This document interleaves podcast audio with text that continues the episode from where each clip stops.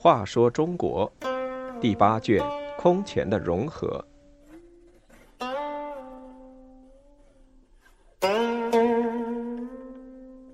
二十九，王导愧对周仪。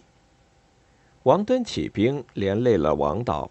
王导求周仪代为说情，周仪表面上没有搭理，暗地里却一再帮忙。王敦要杀周乙，王导却默许了。后来，王导看到周乙为自己求情的上表，后悔不已。周乙是安东将军周俊的儿子。从小就有好名声，性格宽厚，友爱过人。其弟周松有一次喝醉酒，怒气冲冲的骂他：“你的才能不如我，为什么名声比我大？”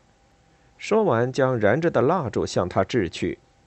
周乙并不发火，慢慢的说：“你用火攻，这是下策。”王导早先和他关系不错，曾指着他的肚子说：“这里头有什么呀？”周乙答道：“这里边什么都没有，但足以容纳几百个像你这样的人。”晋元帝发觉王敦有叛逆之心之后，对王导也疏远了。御史中丞周松上书，认为王导忠诚，辅成大业，劝晋元帝要区别对待。王敦起兵后，按照法律，王氏家族都受牵连。刘伟劝元帝杀尽王氏宗族，王导知道事态严重，率宗族二十多人，包括堂弟中领军王遂、左卫将军王毅、侍中王侃、王斌等等，一早就到宫门外跪着戴罪。恰巧尚书左仆射周仪上朝，王导拉住他的手说：“伯仁，王家一百多条性命就拜托你了。”请你在皇上面前说说好话。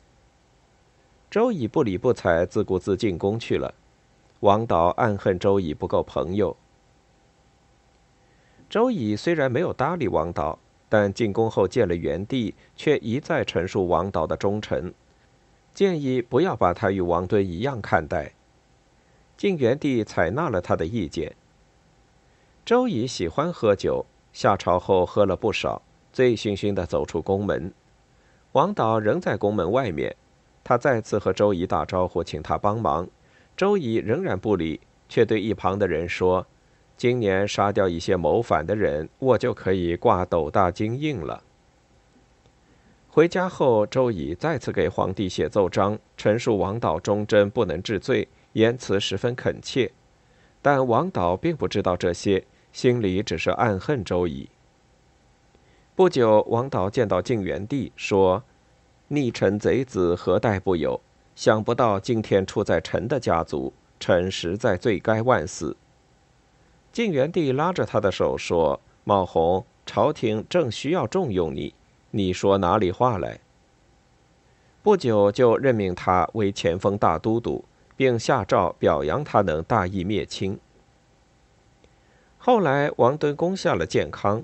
护军长史郝谷劝周乙逃走，周乙说：“我是备位大臣，朝廷丧败，怎可贪图活命去投奔胡人？”王敦素来妒忌周乙和戴渊二人的才能，但要杀他们又下不了决心，就去问王导：“周乙和戴渊是北方和南方最有名望的人，能够担任三司吗？”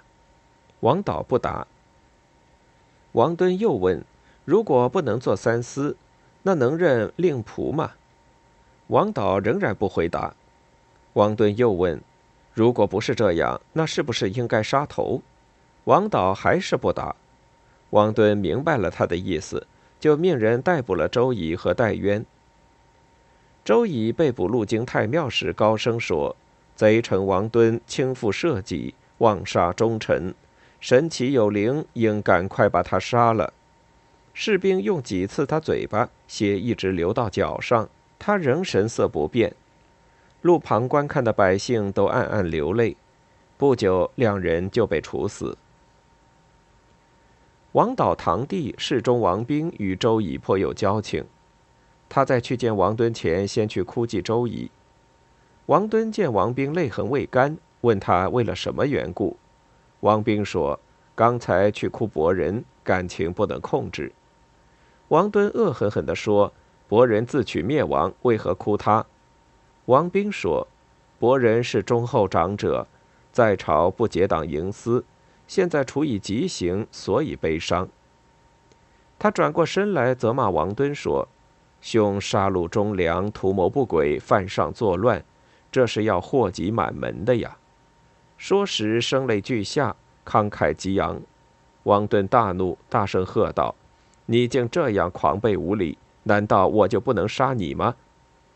当时在旁的王导劝王斌赶快谢罪。